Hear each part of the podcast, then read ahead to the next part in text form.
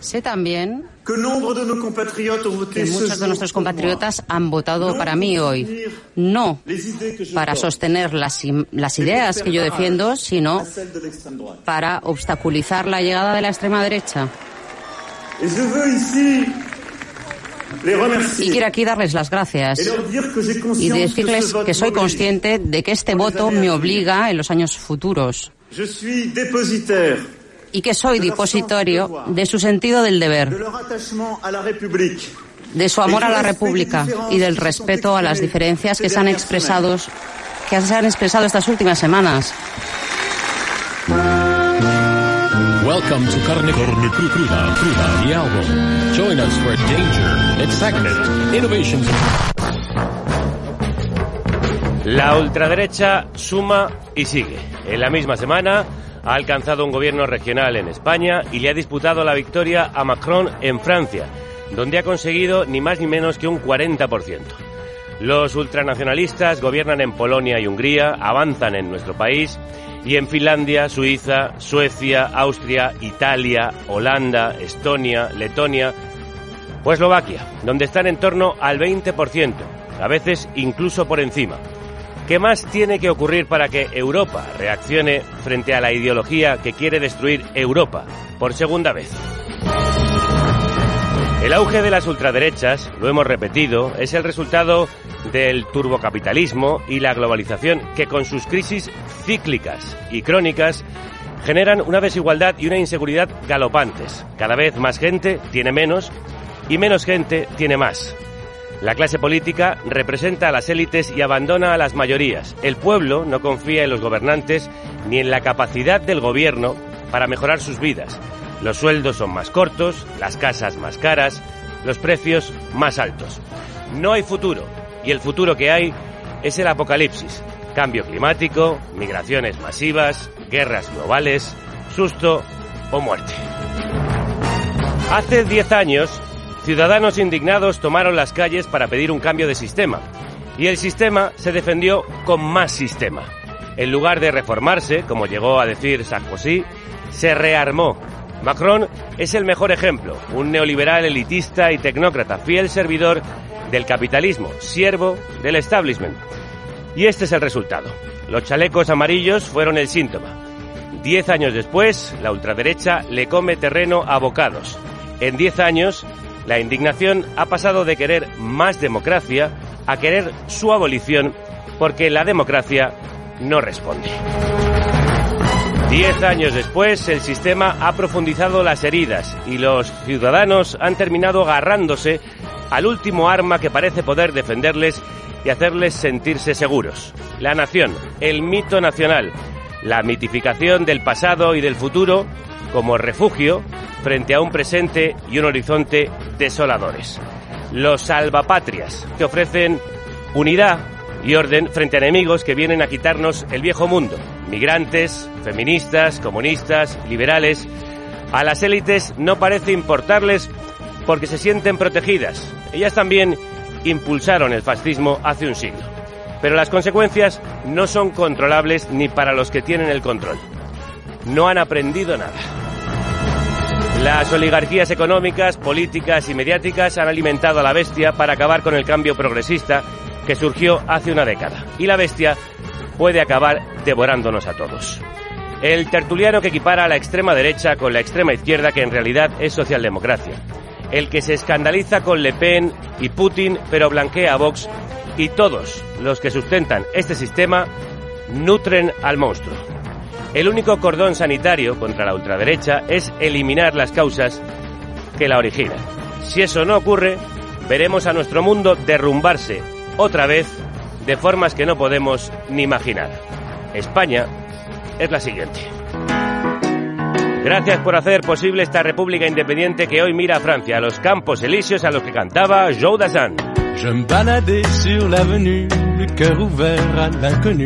J'avais envie de dire bonjour à n'importe qui, n'importe qui, et ce fut toi.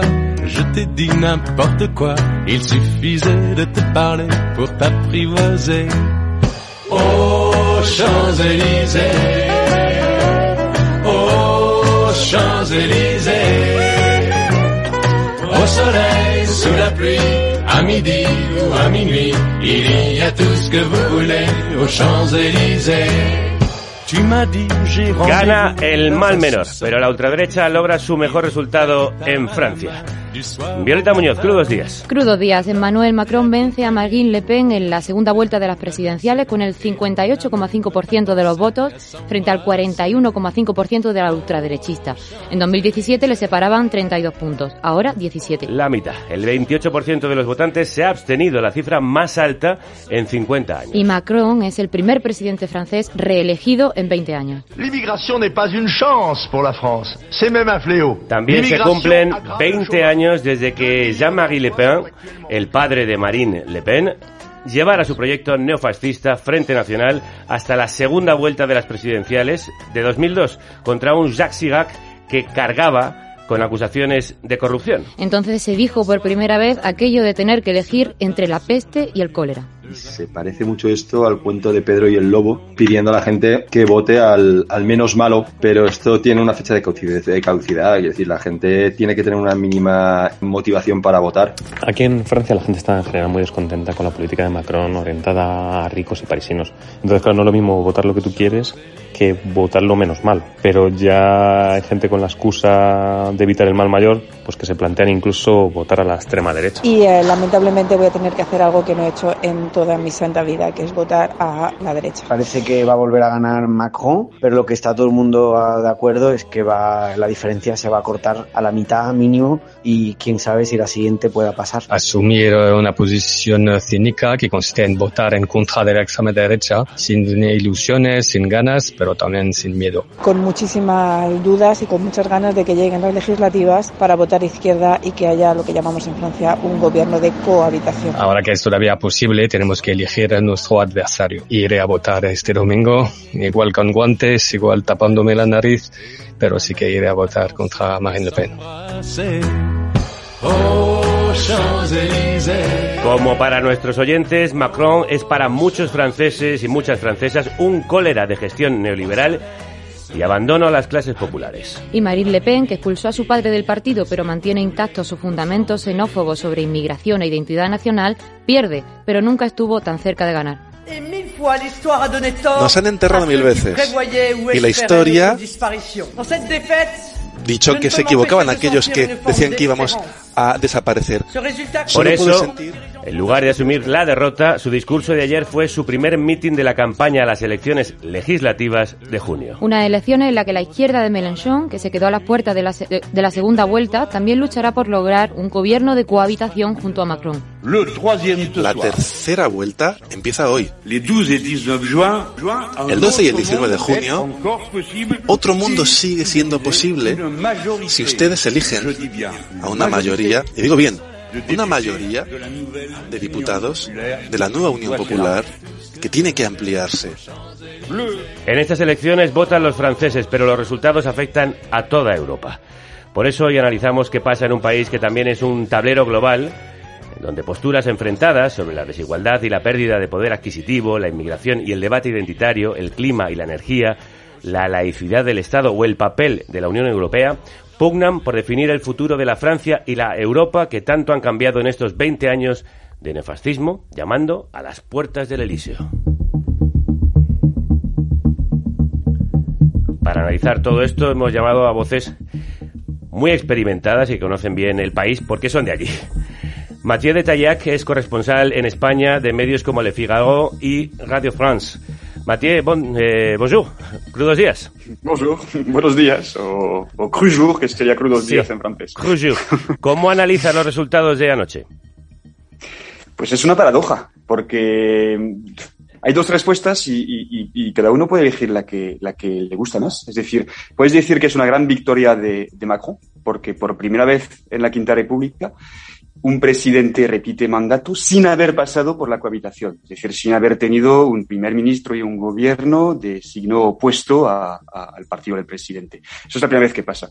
Eh, luego, si miras las, cifras, es el tercer mejor resultado, solo le supera Chirac en el, en el 2002 frente a Le Pen padre y el propio Macron hace cinco años, otra vez frente a, a Le Pen, por lo dices, bueno, pues es un buen resultado.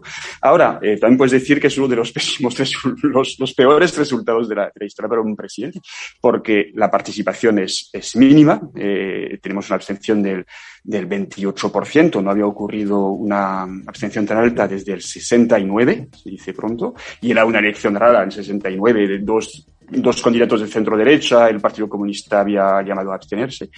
Y, y entonces, pues es el resultado también más alto de la extrema derecha, por lo cual, para un presidente que hace cinco años dijo que eh, uno de sus objetivos era eh, quitar motivos a los franceses para que dejasen de votar a lo que él llama los extremos, que según la definición de Macron, pues ahí ponemos a la extrema derecha y también al, al partido de, de, Mélenchon, pues no se puede calificar como, como éxito. Así que cada uno puede elegir la forma de calificarlo. Efectivamente, es un análisis eh, muy acertado, esta especie de paradoja que se produjo ayer, sobre la que le vamos a preguntar a Cécile Thibault, que es corresponsal en España de L'Echo y de Tribune de Genève, entre otros medios. Cécile, bonjour.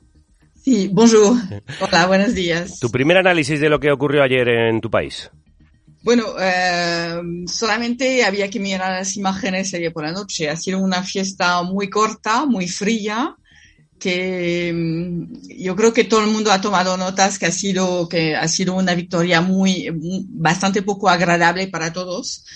Y yo creo que augura muchas dificultades porque ahora eh, vamos no hay tregua. Se acaba se acaba se acaba lo bueno y ahora a luchar para lo que lo que se llama la tercera vuelta es decir las elecciones las legislativas. Es decir que eh, Macron ha ganado, cierto, uh, ha tenido un poco un margen un poco más ancho de lo previsto, pero no quita que efectivamente uh, la extrema derecha, que se llame Le Pen o no, está bien anclada.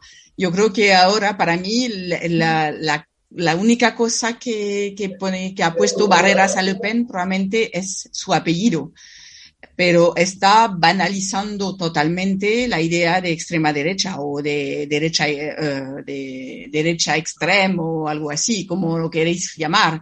Pero es evidente que ya no hay derecha tradicional, solo queda ella. Uh -huh. Efectivamente, la siguiente, la legislativa, es la tercera batalla en esta guerra. De batallas en Francia sabe nuestro siguiente invitado. Se disputa ahora la batalla de Francia. Je suis là pour sauver la France et le peuple français. Je rendrai aux Français leur pays. El sistema político francés se ha venido abajo. Yo creo que hay mucho miedo. Yo creo que Francia hoy en día está al borde de abismo. Je m'en fiche totalement, présidentiellement. La vie,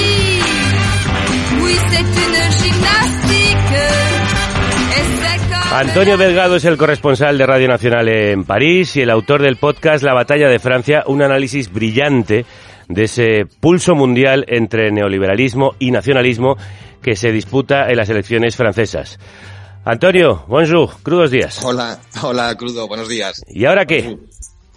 Pues es una, es una pregunta magnífica a la que no tenemos respuesta y eso lo hace todavía más interesante, ¿no? A corto plazo, lo interesante, lo importante es esa eh, tercera vuelta, que es la, las, son las elecciones legislativas en, en, junio, que de alguna manera van a determinar si Macron va a tener un mandato eh, relativamente fácil o si va a ser tormentoso, si va a tener un parlamento en contra y por lo tanto va a ser un presidente con las alas cortadas. Pero yo creo que la pregunta importante, la hora que, a la que hay que responder es ¿Qué va a pasar después de Macron? Porque eh, continuando con el análisis que hacían Mathieu y Cecil, que me ha parecido súper acertado, Ma eh, Macron ha ganado y es, y es una victoria eh, muy meritoria, a pesar de haber perdido votos con respecto a 2017. Es el primer presidente que consigue ser reelegido desde tiempos de, de Chirac. En 20 años ha hecho lo que no hicieron Sarkozy, no hicieron Hollande, pero lo ha hecho con un gran coste para el sistema. Todo el consenso de centro izquierda y centro derecha, el consenso liberal, calificámoslo como queramos, que ha sostenido a la República pública. Eh, Macron lo ha absorbido, lo ha vampirizado. Eso le ha permitido ganar, pero ahora la cuestión es eh, que eso, ese consenso es una ciudad asediada desde los extremos, desde la izquierda y desde la derecha, y no sabemos qué ocurrirá cuando caiga Macron. Ahora, es verdad que lo relevante ayer es que Macron ha salvado esa bola de partido, tiene cinco años por delante y eso, y eso es mucho tiempo, pero las señales que, se perciben en Francia son las de una crisis del sistema tremendo. Y lo interesante es que eh, yo creo que de forma más extrema en Francia, pero eh, es un poco lo que está ocurriendo en, en, todas las democracias occidentales o en casi todas. Sí, y así lo analizas muy bien en tu podcast. Has recorrido el país para explicar los dilemas que atraviesan a la sociedad francesa, algunos muy complejos. ¿Cómo se explica este auge de la extrema derecha a través de ese análisis? También es una pregunta a la que eh, no cabe darle una respuesta fácil, pero eh, yo creo que nos ilustra mucho si miramos los datos de, ayer de las elecciones y pensamos que eh, en París ganó Macron con el 85% de los votos. 85%. En Lyon el 80% de los ciudadanos votaron por Macron. En Toulouse el 77%. Las grandes ciudades, las ciudades donde están, entre comillas, porque hay de todo, pero en los triunfadores de la globalización, del mundo liberal, las profesiones liberales, la gente acomodada, más o menos progre, más o menos conservadora, esa gente está encantada con Macron. Pero hay una Francia que em, por su propia situación económica o también por su percepción, porque cuando uno ve las cifras macroeconómicas tampoco son tan catastróficas en ningún lado. Pero hay una Francia en provincias, en los pequeños pueblos, donde el voto a Le Pen, o en primera vuelta, la suma del voto a Le Pen y de Mélenchon suma ese 80%, es decir, allí Macron es residual. Francia ahora mismo es un país políticamente invertebrado, fracturado, y cuando dices fracturado parece que suena a poco para lo que es, totalmente desconectado entre grandes ciudades y eh, pueblos y, ciudades medianas, ¿no? Y, las, y las provincias, ¿no? entonces, ¿por qué? Pues seguramente porque hay una Francia que cree que las cosas van bien como van desde hace décadas y hay otra Francia que cree que van mal desde hace décadas y eso eh, el sistema político no es capaz de articularlo en, en, un, en un juego dentro de, un cierto consenso, en una alternancia y estamos, como escuchábamos en el podcast y como comentaban algunos analistas, con la sensación de que este es un país al borde del abismo, que, que se va a romper por un lado o por otro en cualquier momento. Mathieu, ¿esa fractura se puede restañar en las legislativas? ¿Se puede intentar construir una Francia más unida o esa ruptura ahora mismo es eh, insalvable? A ver, mm, Dos cosas, las legislativas, yo no creo en absoluto que vayan a ser una corrección de las presidenciales. No me lo creo porque nunca ha sido así. Cuando las legislativas son eh, dos meses después de las presidenciales, eh, los franceses o cualquier otro pueblo que yo sepa no, se suelen desdecir, no suelen decir dos meses después, ah, pues al final en vez de Macron, pues vamos a votar a, la segunda, Le Pen, o, al tercero, Mélenchon.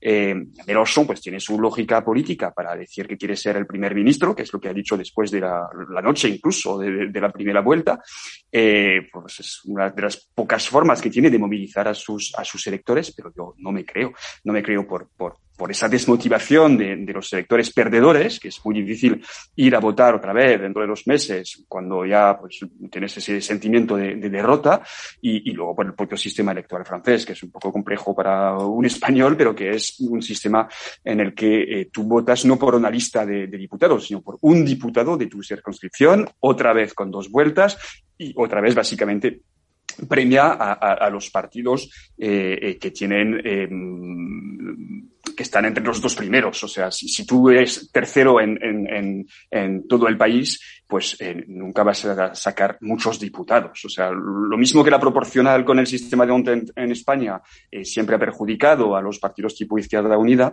pues en Francia el sistema mayoritario en las legislativas también les, les perjudica. Eh, la, la, la, otra cosa, para prolongar un poco lo que decía Antonio, es, está muy claro que, que vota a Macron quien le va bien en la vida o que se siente cómodo con su, con su situación también se ve eso en las edades. Los que tienen más de 60 años eh, votan en un 75% a favor de Macron, mientras que en los jóvenes el primer partido o la primera candidatura es la de Mélenchon, la segunda es la de Le Pen. Eh, entonces, también la angelización de los jóvenes, yo creo que hay que tener un poco de cuidado, porque además hay jóvenes que, se han quejado, que han dicho, si no votaran los, viejos, eh, tendríamos una, una, elección de verdad en la segunda vuelta, izquierda frente derecha, porque definen a Macron como de, como de derecha. Eh, creo que, eso ha favorecido, efectivamente, el, el, el, esa dicotomía explica eh, por qué tenemos a, a, Macron frente a Le Pen por segunda vez. La, la, otra cosa es que hay una propia estrategia de los, de los, de los dos candidatos de segunda vuelta, que llevan cinco años, mmm, muchos piensan que, deseando esa segunda vuelta. Es decir, para, para Macron, para cualquier candidato que sea de centro izquierda o de centro derecha o de centro centro, si eso llegará a existir, eh, es mucho más cómodo enfrentarte a, a, a un candidato o una candidata extremista eh, sobre todo de extrema derecha, porque ya lo hemos visto. Es verdad que la diferencia va reduciéndose en cada vez que hay un enfrentamiento con la extrema derecha. Desde eh, Chirac hasta, hasta Macron se ha dividido por dos, dos veces, más o menos, la distancia entre los dos. Pero eh, sigue siendo mucho más cómodo. Macron, legítimamente, puede, puede, llamar al voto de cualquier persona que esté en contra de la, de la extrema derecha, incluso muy de izquierdas y muy antimacronista. Sabemos que mmm, creo que un 38% del voto de, de, Mélenchon ha ido a Macron en segunda vuelta. Un 40 y pico por ciento ha ido a la abstención o voto blanco o nulo y un 18 o algo así a, a Le Pen. Entonces es, es, una situación muy cómoda y hay franceses que reprochan a Macron haber favorecido esa situación por, por favorecer a Le Pen o sencillamente por decir que los únicos, las únicas opciones de centro izquierda y centro derecha son él. Y quiero preguntarle sobre esto a Cecil. Un movimiento como el de Eric Zemmour a la derecha de Le Pen, si es que eso puede existir, logró más votos en la primera vuelta que el Partido Socialista. También se hunden los republicanos gaullistas. Además de esa caída de los partidos tradicionales, Cecil, ¿qué explica la derechización de la política francesa? Bueno, es, un, es verdad que es un campo de ruinas de los partidos eh, tradicionales, pero eh, yo creo que hay, hubo hace unos días, había una, un, estudio, un estudio que ha sido publicado por Metroscopia que estaba comparando, eh, eh, mirando el voto de los franceses, además desde el 95. Y han, han, uh, han mirado y no hay uh, los bloques izquierda, centro y derecha siguen los mismos. Si ponemos en el centro, vamos, los socialistas y, uh, y los republicanos, que son los partidos centro-izquierda, centro-derecha. Y vemos que dentro de, si, si hacemos un eje izquierda-derecha, no los bloques no cambian. Y hay mucha gente también que está a la izquierda. No es un derechiza, una derechización de Francia. Lo que pasa es que en cada bloque, las opciones más extremas, entre comillas, son elegidas, es decir, que se han un abandono total del Partido Socialista, que es alucinante, y un abandono de la pobre uh, Valérie Pécresse, que es presidenta de la comunidad de, de, de la región Île-de-France.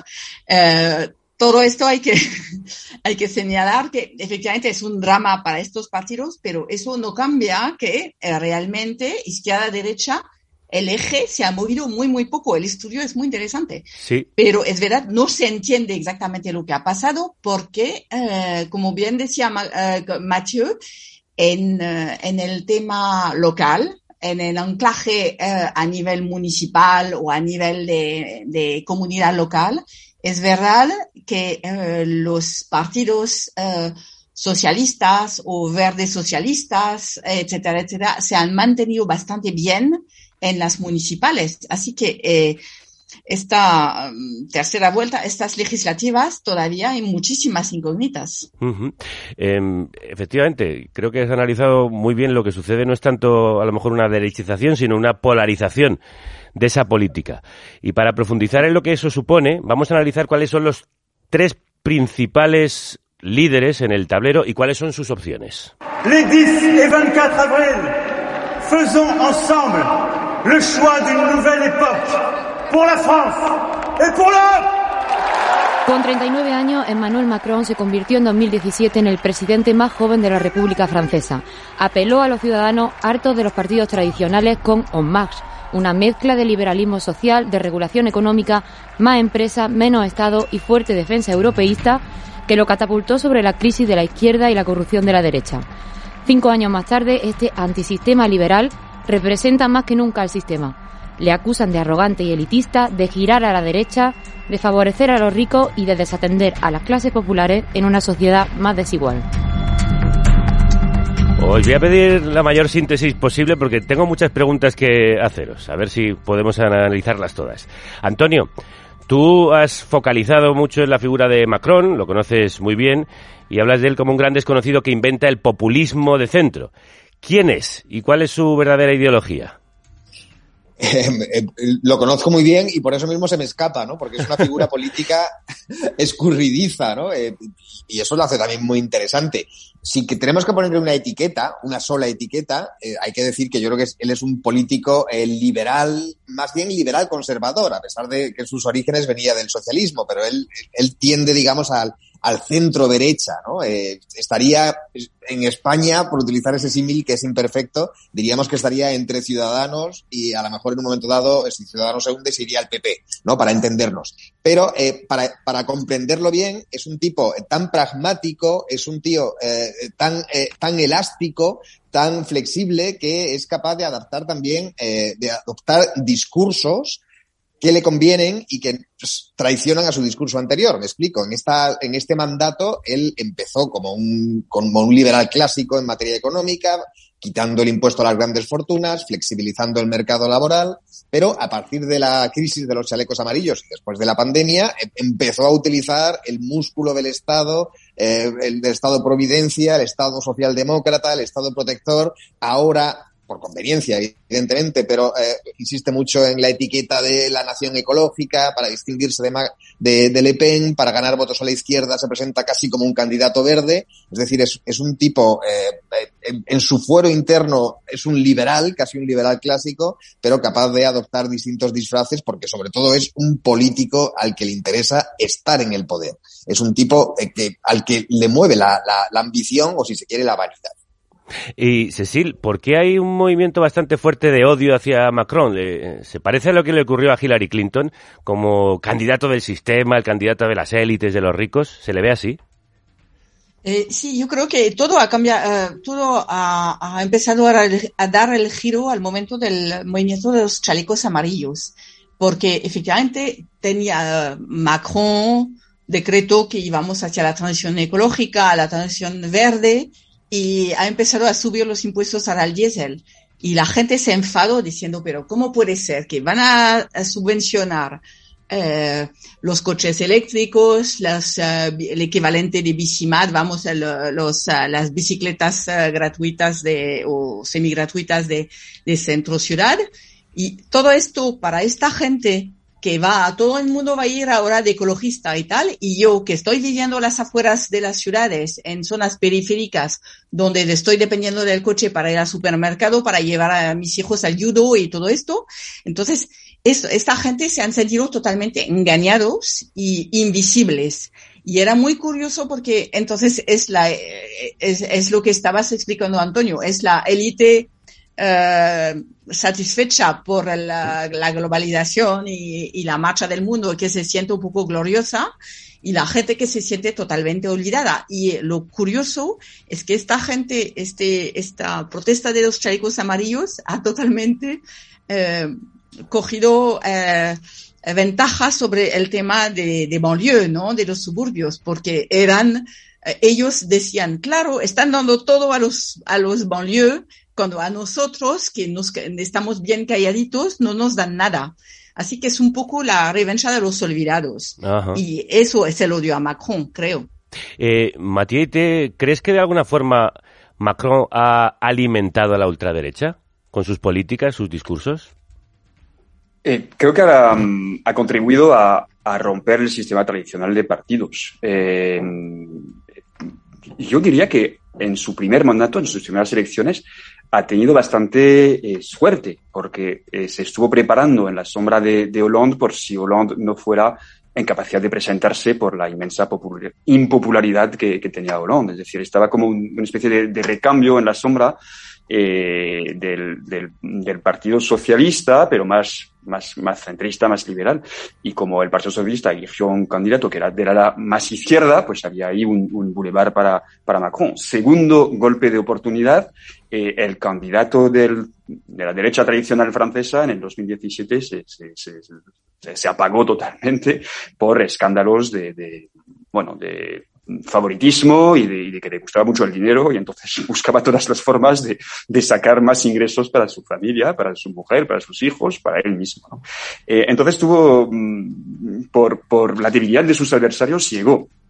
Eh, ahora mismo eh, vio en, la, en, las elecciones de hace cinco años que, que, es relativamente fácil o mucho más fácil que cualquier otro candidato eh, eh, ganar a la, a la, extrema derecha. Entonces la ha alimentado de esta forma y la ha alimentado en la recomposición del paisaje, porque tenemos mm, esos tres bloques, eh, Macron, Le Pen y, y Mélenchon, y, y, y, ya está. De los dos que se, que se clasifican, hasta hoy lo normal es que, es que gane el que no sea de extrema derecha. Eh, si, si, fuera otra configuración, si fuera Le Pen frente a Mélenchon, es muy difícil saber lo que, lo que hubiera mm, podido pasar, ¿no? Pero sí, y, y, y luego eh, lo, lo, lo, que es más preocupante sobre los odios, es que son odios cruzados, eh, y, creo que, que Macron es por su mm, política, como lo ha dicho bien Cecil, y también es por su personalidad. O sea, el, los es arrogante para los franceses, que es, es mucho decir, que a los franceses siempre se nos llama arrogante, pues los franceses consideran a su presidente arrogante.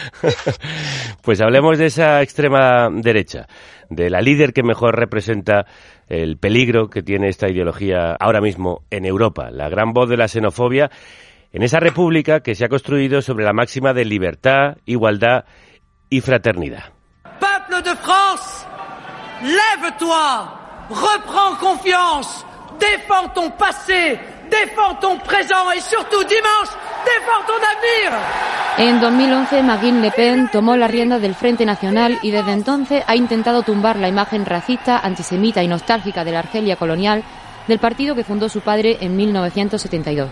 Se presenta como una mujer moderna, una abogada amante de los gatos que se preocupa por el poder adquisitivo, los precios de la energía o la edad de jubilación pero su programa conserva los fundamentos del padre en inmigración e identidad nacional. Propone reservar ayudas sociales y empleos para los franceses, reformar la Constitución para prohibir que lleguen tanto extranjeros como para cambiar la composición del pueblo francés o prohibir el velo en el espacio público. En 2017 logró el 34% de los votos en la segunda vuelta y cinco años más tarde ha basado su campaña en un gran objetivo, dejar de dar miedo. Antonio, ¿cómo lo ha conseguido? ¿Cómo ha conseguido dejar de dar miedo? Bueno, yo creo que con gran astucia, eh, desconectando primero de su padre, incluso de su apellido, ella quiere que le llamen Marine, no Marine Le Pen, porque el apellido Le Pen en Francia está asociado eh, indefectiblemente a su padre y su padre era un era lo que aquí llaman un facho absoluto, un, un, un, facha de manual, por utilizar un término que todo el mundo entienda, sí. de brasserie, y, eh, y ella ha sabido desvincularse en el discurso, en la imagen y en parte también en el programa. ¿eh? Ella, eh, es verdad que cuando uno lo analiza sigue encajando en lo que uno consideraría eh, extrema derecha o una derecha muy, muy, muy radical, pero eh, eh, por contraste sobre todo con, la, con, con que era el, el, otro ultra en escena, eh, hay cosas que la propia Le Pen ha suavizado, no ya con respecto a su padre, sino con respecto a ella misma en 2017. Pongo un ejemplo muy evidente. En 2017 ella planteaba un referéndum para salir de, de, la zona euro, para salir del euro. Ahora no, ahora dice que quiere reformar la Unión Europea desde dentro. Entonces, eh, eh, eh, en 2017 hablaba fundamentalmente de la cuestión migratoria, de la inmigración. Ahora ha preferido hacer campaña sobre el, el poder adquisitivo, la, el nivel de vida un tema que casi casi es, es eh, se, lo atribuiríamos a la izquierda. Entonces, ella efectivamente ha conseguido con esa estrategia de desdiabolización, como utilizan, como llaman aquí en Francia, aumentar la base de su partido. Es verdad que también se ha alimentado mucho de voto anti-Macron y no sé hasta qué punto ese, esa nueva cumbre de 41-42% es voto lepenista. Hay una parte que es sobre todo voto anti-Macron que de alguna forma también considera a, Le Pen un voto útil. Pero el hecho de que Le Pen pueda parecer un voto útil, cuando en 2017 y en 2002, sobre todo con su padre, era el, voto apestado, pues habla de ese éxito táctico que ha tenido. Ahora, yo creo también, y, y a lo mejor no sé si Mateo o Cecil van a discrepar conmigo en esto, pero eh, yo creo que Le Pen también ha enseñado sus limitaciones en la parte final de la campaña. Cuando eh, se celebró la primera vuelta, los sondeos, algunos sondeos apuntaban casi casi a un empate técnico entre, entre Macron y Le Pen. No llegó nunca a superar la, Le Pen la, la intención de voto de Macron, pero la tendencia era rebasarle. Y en estas dos semanas esa tendencia se ha revertido totalmente y Macron ha ensanchado muchísimo su, la, la ventaja que tenía 10 días atrás. ¿Por qué? Porque cuando el foco se ha puesto realmente en Le Pen, cuando solo estaban en escena ya Macron y Le Pen, la, los otros 10 candidatos habían salido. Cuando se ha analizado el debate, el, el discurso, el programa y las palabras, la actuación en campaña de la propia Le Pen, mi sensación es que se le ha visto como una uh, aspirante todavía limitada. En el debate entre los dos el miércoles, es verdad que Le Pen salvó los muebles, no fue como en 2017 cuando fue prácticamente humillada, pero eh, a la vez tampoco fue capaz de eh, poner en un brete, poner en apuros a, Macron y entonces eh, le falta, yo creo, dar un, paso más si quiere realmente eh, tomar el poder. Y desde ayer ya se, va a abrir un debate en la extrema derecha, que junto con la izquierda, pero la extrema derecha más, es la principal fuerza de la oposición ahora mismo en Francia, sobre si eh, Marín es la candidata adecuada, si es la que puede dar ese paso para asaltar directamente el Elíseo o si ella, no la extrema derecha, pero ella tiene un techo de cristal que le impide jugar en la Liga de los Grandes. Cecil, ¿crees que ha tocado Marine Le Pen su techo o la extrema derecha? Bueno, es lo que decía Semur ayer. Ayer dijo, uh, es la octava, eh, el, octavo fracaso de un Le Pen, me parece, o algo así.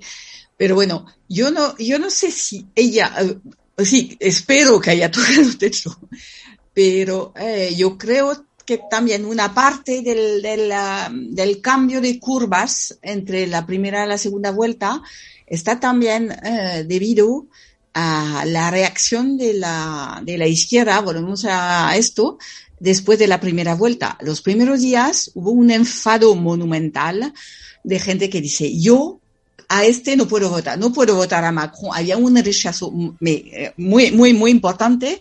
Los jóvenes estaban intentando eh, montar un 68 en la Sorbonne, ocupando eh, incluso Sciences Po y bueno, haciendo barricadas delante de Sciences Po, unas cosas que eran, eh, bueno, a lo mejor no era el mo momento para hacer esto. No digo que sea, por supuesto, no digo que sea, eh, no sea interesante, pero bueno, y entonces yo creo que después de estos días de gran, gran enfado, poco a poco han salido, uh, hemos visto en editoriales, en los periódicos, etcétera, etcétera, las grandes figuras totémicas de la izquierda diciendo, oye, no, no es lo mismo. Y entonces incluso salió Edgar Morin, que tiene 100 años, diciendo, sí. no es la misma cosa. Entonces, pues es verdad que votar a, un, a una Le Pen uh, cuesta. Y eso, su limitación es, uh, yo creo que es, efectivamente es, es, el hecho que sea una Le Pen, a pesar de llamarse Marine. eh, ¿Tú crees que ha tocado techo, Mathieu? Y también, otra pregunta. El polemista islamófobo Semur, al que ha citado Cecil, eh, ¿ha moderado la imagen de Le Pen? Eh, a ver, pues la, primera pregunta. Yo, techos de cristal y bolas de cristal soy, soy bastante malo, pero eh, eh, creo que el, el, recorrido hecho por, por Marine Le Pen es, es bastante importante y creo que lo que ha hecho es coger el partido de su padre, que resumiendo creo que tiene tres patas. La pata anti-inmigración, eh, en política económica, Le Pen padre ha sido un ultraliberal, defendiendo posturas que defendería eh, Thatcher o, Reagan. Y en cuestiones de sociedad era pues una ultraderecha eh, tradicional, es decir, reaccionaria, o sea, hostil a cuestiones muy que ya no son, hacen debate en Francia, como el aborto, eh, más tarde homófobo, esas cosas, mmm, Marine Le Pen se queda solo con el núcleo duro que es la inmigración. Eh, alrededor, en vez de políticas neoliberales, defiende eh, que la jubilación se puede, se puede llegar a la jubilación con, con 60 o 62 años frente a los 65 que propone Macron. Eh, propone pues más subvenciones, propone un estado de bienestar. O sea, son palabras que ella recupera para, para ella. Eh, y en la tercera pata, que era la de mm, temas de sociedad, no vamos a decir que es una eh, que propone una agenda progresista, pero las propuestas más estridentes, más traccionarias, o desaparecen del programa, eh, el aborto no, no, se habla, por ejemplo, o se habla muy de vez en cuando, eh, o eh, las suaviza mucho, incluso en ecología, por ejemplo. Eh, ella tiene un, un, discurso de defender la ecología por el localismo, es decir, el nacionalismo como, como herramienta de, de, de, de kilómetro cero, para entendernos, ¿no? O sea, moderniza en esto su, su discurso. y yo creo que eso le ha, le ha, permitido pues, romper barreras, o sea, gente que no podía votar a, a una persona tan reaccionaria o tan antisocial en economía, pues ya mm, se le quita eso. Y eh, lo que le queda, eh, la inmigración, lo resalta más o menos según le convenga. En, el debate, eh, la inmigración ha salido ni siquiera propuesta suya después de dos horas de debate. Y cuando sacó, cuando salió el tema del velo islámico, ella dijo, bueno, tampoco vamos a hablar del velo diez minutos, que se ofendía casi que sacaran un tema tradicional de la extrema derecha. Y Zemmour sí, Zemmour claramente por contraste, es decir, cuando tienes a una persona que su único discurso es la inmigración y el Islam, pues ella incluso le ha dicho, no, es que creo, creo que son, sus formas son demasiado duras. Claro, lo tenía muy fácil. Semur es un político anti-inmigración que es hijo de migrantes de la Argelia colonial. Pues desde territorios de ultramar nos llegan mensajes oyentes con más paradojas. Hola, hola, de, desde el trópico. Efectivamente, aquí en la reunión, contra de lo que muchos se puedan pensar, con una gran, eh, una población muy mixta, muy mestiza, Marine Le Pen ha arrasado con 60% de los votos. Lo mismo que ha pasado en los territorios de ultramar del Caribe, donde ha llegado a obtener el 70%. Son territorios donde además Mélenchon ganó en la primera vuelta. Es decir, aquí en ultramar lo que hay es un hastío, un asco, un odio hacia el establishment. Ese establishment que ha abandonado a las colonias de ultramar, desde una de ellas, desde la isla de Reunión, nos hablaba Fernando, a quien ya conocimos en programas anteriores. Nos hemos preguntado hasta qué punto la ultraderecha se ha desacomplejado en Francia y qué responsabilidad han tenido los medios de comunicación. Hoy Francia teme menos a Marine Le Pen y a los discursos de ultraderecha. No hay que olvidar que en 2002, cuando Jean-Marie Le Pen, su padre, por primera vez llegó a la segunda vuelta de las elecciones, el candidato que se enfrentaba a él entonces, Jacques Chirac, se negó a debatir con él, argumentando que no podía poner en pie de igualdad a alguien que amenazaba los valores fundamentales de la República. Violeta Muñoz. Escuchamos a Arsenio Cuenca, es sociólogo, miembro del Orden Mundial y doctorando en París, donde estudia los movimientos de ultraderecha. Nos recuerda que ese veto al diálogo con la ultraderecha no se dio en 2017 y mucho menos en esta campaña. Macron, de hecho, en su último gran meeting, volvió a pedir combatir con ideas y con respeto a la extrema derecha. Aparte, toda la presencia en medios que ha tenido eh, Marine Le Pen y figuras vinculadas a ella se han complementado con una serie de reportajes eh, en medios donde se habla de su familia, su infancia, su vida, su afición por los gatos. Esto ha contribuido a humanizarla enormemente y finalmente a banalizar los discursos de ultraderecha. La esfera mediática se ha escorado a la derecha con cadenas como CNews, que aupó al candidato ultra Eric Zemmour, y que dirige un empresario ultracatólico, canales que generan una sobrerepresentación de personalidades y discursos ultras, pero que también logran que figuras de la derecha conservadora o del centro derecha acaben contaminándose de esos relatos. Hay un problema de banalización de estos discursos en el momento en el que se pierde el análisis crítico del punto de vista de los medios y de los periodistas que se fijan más en eh, las formas y en cierta fachada moderada que pueden aparentar estos partidos y no van a su discurso en sus contradicciones, no van a, a, a mirar los programas y esto crea finalmente pues que, que haya efectivamente un lavado de cara por parte de la esfera mediática.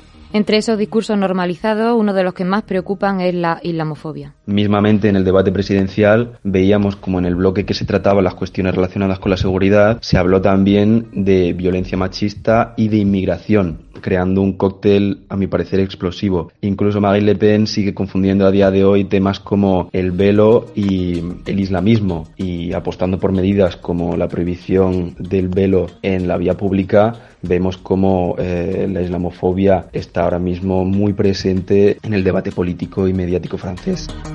Violeta, muchas gracias. Gracias. Antonio, ¿es cierto esto que contaba Arsenio Cuenca, que se ha banalizado el discurso de la extrema derecha en muchos medios?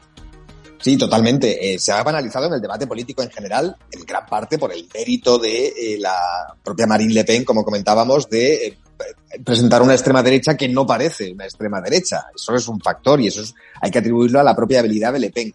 Pero es cierto que el debate mediático el debate, sobre todo en las cadenas de televisión de 24 horas. Yo he, seguido la actualidad francesa durante muchos años porque fui corresponsal en Bruselas mucho tiempo, pero eh, como corresponsal en París llegué en septiembre y a mí me llamaba la atención cómo eh, los debates en los medios de comunicación, eh, en, las televisiones mainstream, en las tertulias francesas, parecían siempre un debate entre Macron y todo lo que hay a la derecha y a la extrema derecha de Macron. La izquierda estaba casi ausente.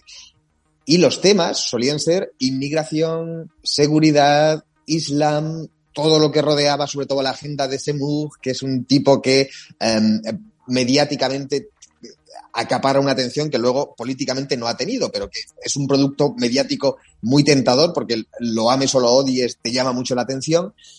Y eh, eso no se correspondía con lo que son las grandes preocupaciones de la ciudadanía francesa según, según los sondeos, que estaban mucho más dirigidas a eh, el nivel de vida, a el, mercado de trabajo. Sin embargo, era todo el rato seguridad, inmigración, terrorismo, islam en el debate mediático. Entonces, ahí hay un decalaje que no sé si se explica solo porque esos temas generan más audiencia o si eh, se explica también por una cierta agenda de quienes están detrás de esos medios de comunicación. Aquí hay una figura muy controvertida que es eh, Bologué, el dueño de, Vivendi, eh, el, tipo que eh, posee CNews, un señor, por cierto, que tiene ahora mismo eh, aspiraciones también de cierto control de medios de comunicación en España y que em, él no habla, pero de, de, alguna forma habla a través de, a través de Semur y es, es una persona muy influyente en el debate mediático en Francia y ese debate mediático, yo creo que es, in, que es innegable, ha contribuido a normalizar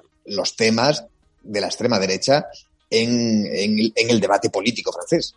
Queremos recuperar una de tus entrevistas, Antonio, en tu podcast La Batalla de Francia para Radio Televisión Española, porque creemos que refleja muy bien la complejidad del debate identitario francés. En las calles de la, la pequeña España de Saint-Denis había unas calles con el 96% de españoles.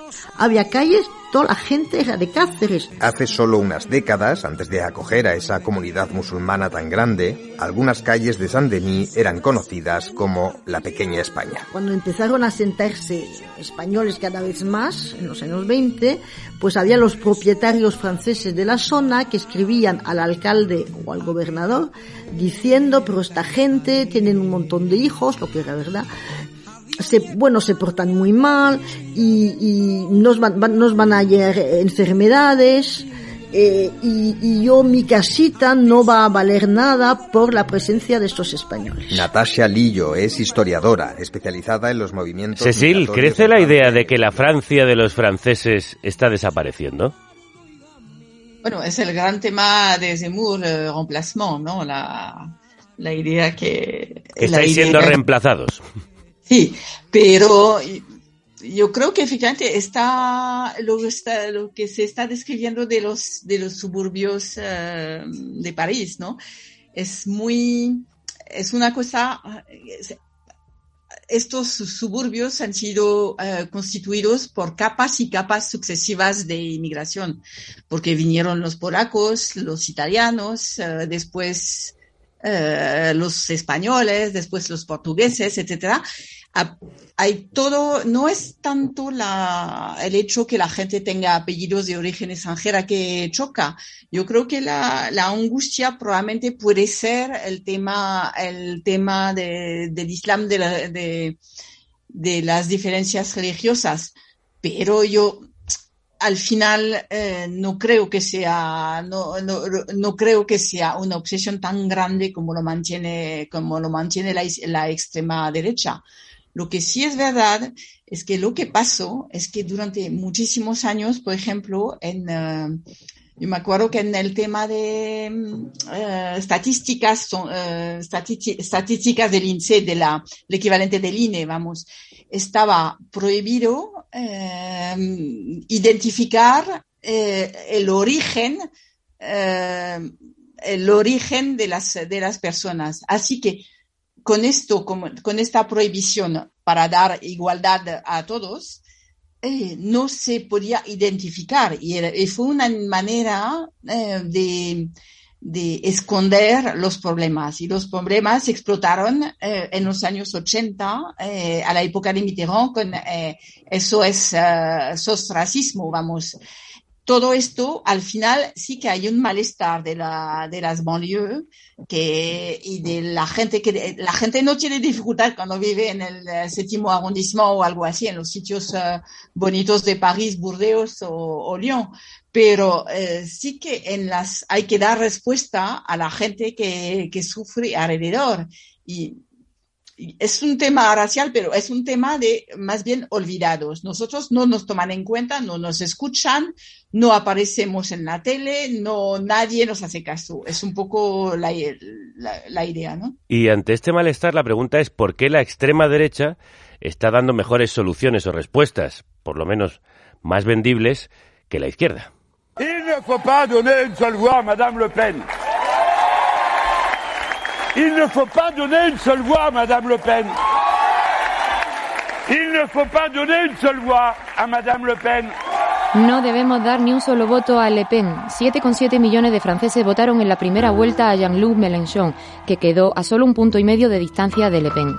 Su Francia insumisa es una combativa decisión del Partido Socialista que representa el voto útil en la izquierda francesa y que combate a la economía liberal y la disminución del Estado desde el ecologismo, la preocupación climática y una fuerte atracción del electorado joven.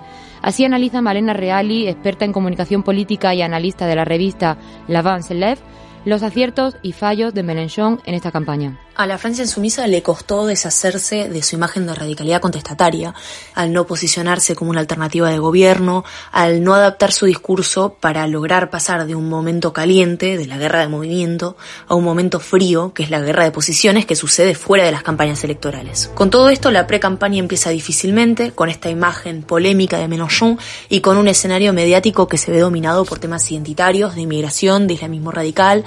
En los puntos positivos de esta campaña cabe resaltar las últimas semanas, que vieron una vuelta a discursos más comparables con los de 2017, con temas de poder adquisitivo, de soberanía, que ocuparon más lugares sus discursos. Por eso también logró muy bien la Francia insumisa captar el voto útil. Según las encuestas, un 50% del voto de Mélenchon en esta elección fue voto útil, que captó del electorado socialdemócrata y ecologista.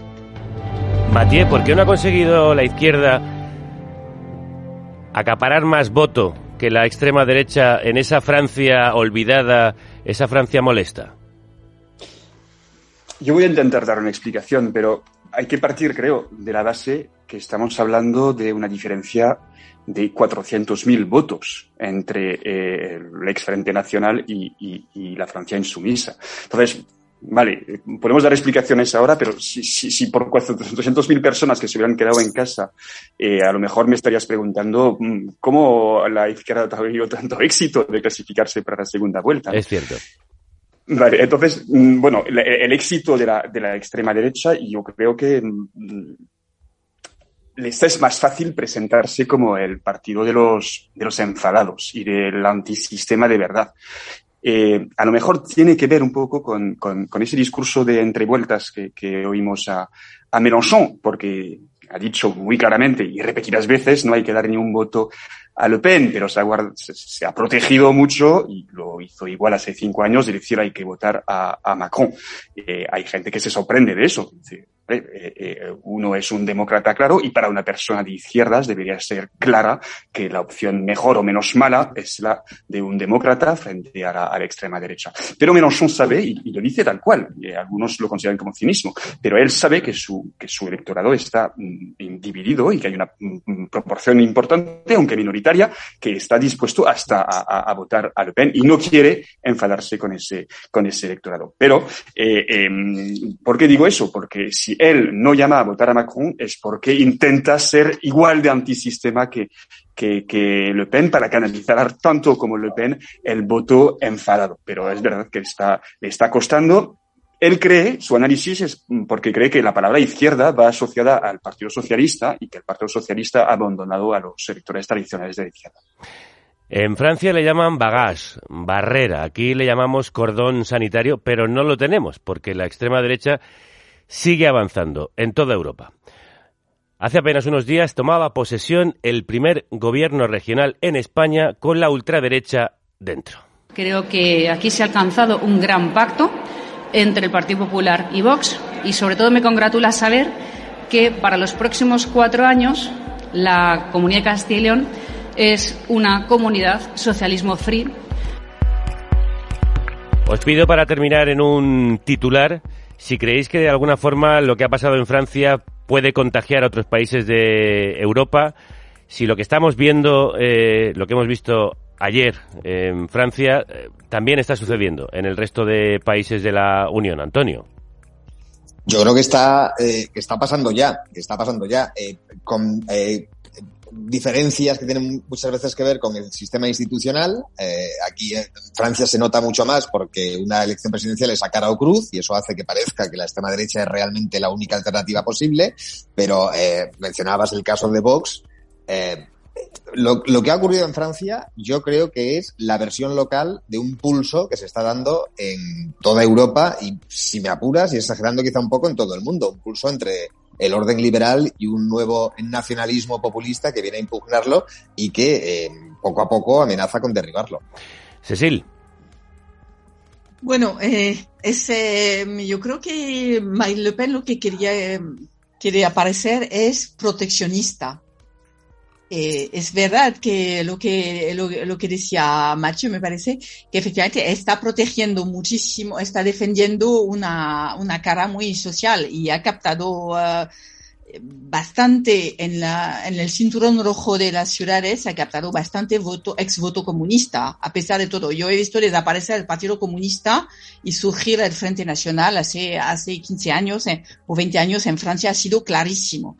Y entonces, eh, yo creo que esto no es Vox, porque Vox es un partido ultraliberal y no, no dará el salto si no entiende, bueno, prefiero que no lo entienda, pero es verdad que sus barreras son eh, el hecho que no está defendiendo, eh, no está defendiendo más protección cuando Le Pen está, está defendiendo muchísima, muchísima protección para el pequeño hombre, el olvidado de la, de la globalización, el, el, el hombre obrero blanco, vamos. Pero, eh, eh, que conste que en Alemania, eh, Alternativa für Deutschland, AfD, está muy aislado por, el, uh, por la derecha alemana. Uh -huh. Y eh, sí que existen cordones sanitarios uh, en, en, otros sitios que no sean Castilla y León. Mathieu, para terminar. Sí, para prolongar un poco lo de Cecil, eh, eh, esa nueva fractura, en vez de izquierda-derecha, Macron lo llama progresistas frente a populistas y Le Pen lo dice con otras palabras, pero es lo mismo. Ella dice eh, políticos nacionales, como ella, frente a postnacionales, mundialistas o europeístas. Eh, si los partidos de extrema derecha siguen esa vía, a lo mejor tienen un, mercado que se les abre. Vox de momento no está en eso, pero sí me consta que hay gente dentro de Vox que cree que, que ya han mm, robado, entre comillas, todos los electores posibles dentro del PP y que ahora tienen que ir a por eh, voto tradicional de izquierda. Es más, cuando, cuando hay elecciones, ellos dicen, aunque no siempre se mm, verifican los datos, que les ha votado mucha gente que antes votaba a la izquierda. O sea que yo creo que no creo en un efecto eh, difusión, pero sí un efecto imitación de estrategia que se puede producir en España o en el resto de Europa. Mathieu de Tallac, corresponsal de Le Figaro, Cecil Thibault, corresponsal del ECO en España, y Antonio Delgado, corresponsal de Radio Nacional en París y autor del podcast La Batalla de Francia. Ha sido un verdadero placer, muy interesante escucharos. Merci beaucoup y hasta las legislativas. A bientôt. A bientôt. A bientôt. Para enfrentarnos a la extrema derecha, nada mejor que cuidar a la comunidad.